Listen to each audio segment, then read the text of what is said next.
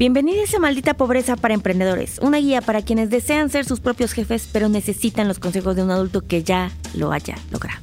Pues oigan, en esta bonita nueva cápsula de Maldita Pobreza para Emprendedores, quería tocar el delicado tema que es algo que también a mí me genera un poco de, pues no sé si de conflicto, pero muchos emprendedores preguntan en, en qué momento ya me tengo que dejar de pues empeñar en seguirle, ¿verdad? Echando ganas a la, al, al emprendimiento, cuando es no darme por vencido y tal vez tener paciencia.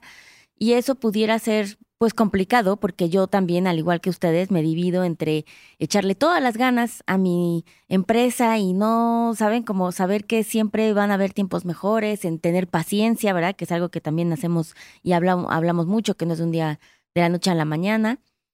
Pero creo que también hay un momento en donde uno tiene que decir, miren, esto no jaló, ¿sabes?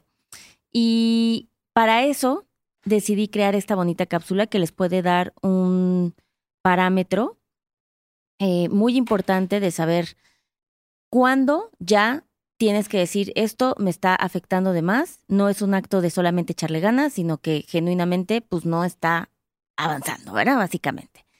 Y el primer gran factor, y por eso es tan importante, y si se regresan a las cápsulas que hemos hecho antes, les he dicho las metas que hay que ponerse por año. En sí, un negocio, un emprendimiento puede empezar a dar frutos alrededor de, pues, tres años. Tres años son, es un buen tiempo, es un tiempo sólido, ¿verdad? Para que dejemos ver cómo le está yendo y cómo está creciendo tu negocio y que puedas también, ¿saben qué? Tener una métrica específica de temporalidad, es decir, ya pasaste en tres años varios factores, ¿no? Ya pasaste el inicio de clases, las vacaciones de diciembre, que si el Día de la Madre, pasaste tal vez este, cuando hubo un tipo de, em, la inflación subió, vaya, factores que en general pueden afectar a nuestros negocios para decir, pero ¿sabes qué? Ya tengo una constante. Y eso es bien importante. Entonces, el primer factor es ver, fijarte las metas dentro de estos tres años y ver qué tan alejada estás o alejado estás de estos factores. Y después de que tienes estos datos y cuando si no han ido, pero pues sí se lo recomiendo fuertemente que vayan, me refiero a datos de, ok, em, a ver, cuando ya yo dije que el primer año iba a recuperar mi inversión, ¿no? Y en el segundo año ya iba a empezar a tener al menos 10% de utilidad y el tercer año ya iba a llegar al 20% de utilidad, ¿no? Esa puede ser una métrica. Otro ejemplo de métrica puede ser, em, quiero incrementar, en el primer año necesito tener mínimo 20 clientes y en el segundo, eh, con estos mismos precios, a este mismo costo y a margen, bla, bla, bla, pues ya quiero subir a 40.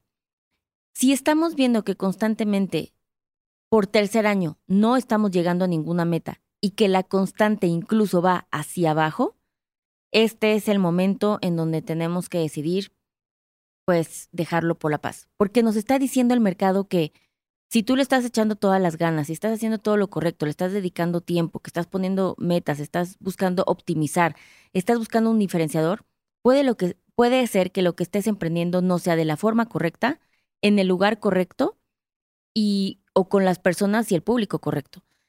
Y eso puede ser, aunque sea frustrante, pues también un acto de realidad y puede ser también que sea menos frustrante si nos dejamos de empeñar y ser necios en quedarnos con este emprendimiento, porque muchas veces, ¿qué hacemos?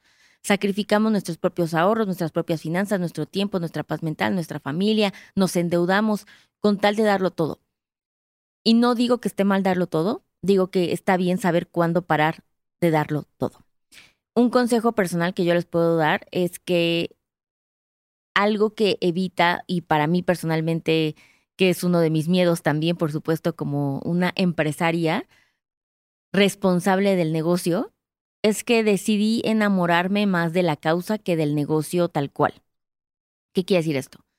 En mi caso, la causa es dar educación financiera, ¿no? Yo tengo la misión de ayudar a gente que salga de sus finanzas, de sus problemas financieros y que mejore sus finanzas. Hoy, eso se hace a través de adulting. Si mañana ya no es a través de adulting, la misión puede ser la misma, pero tendría que cambiar la forma. Y eso em, me permite a mí, pues, tener un poco, soltar un poquito la empresa y no estar tan apegada, sino más bien tener claro mi misión y saber que hoy es el vehículo, pero poderlo irlo transformando. Así es que espero que esto les haya dado claridad, si está llegando en el momento correcto, no tengan miedo de empezar nuevas formas de hacerlo, no es un fracaso, es una forma diferente, es lo aprendido, ahora sí que nadie te lo quita. Y pues nos vemos a la siguiente. Bye.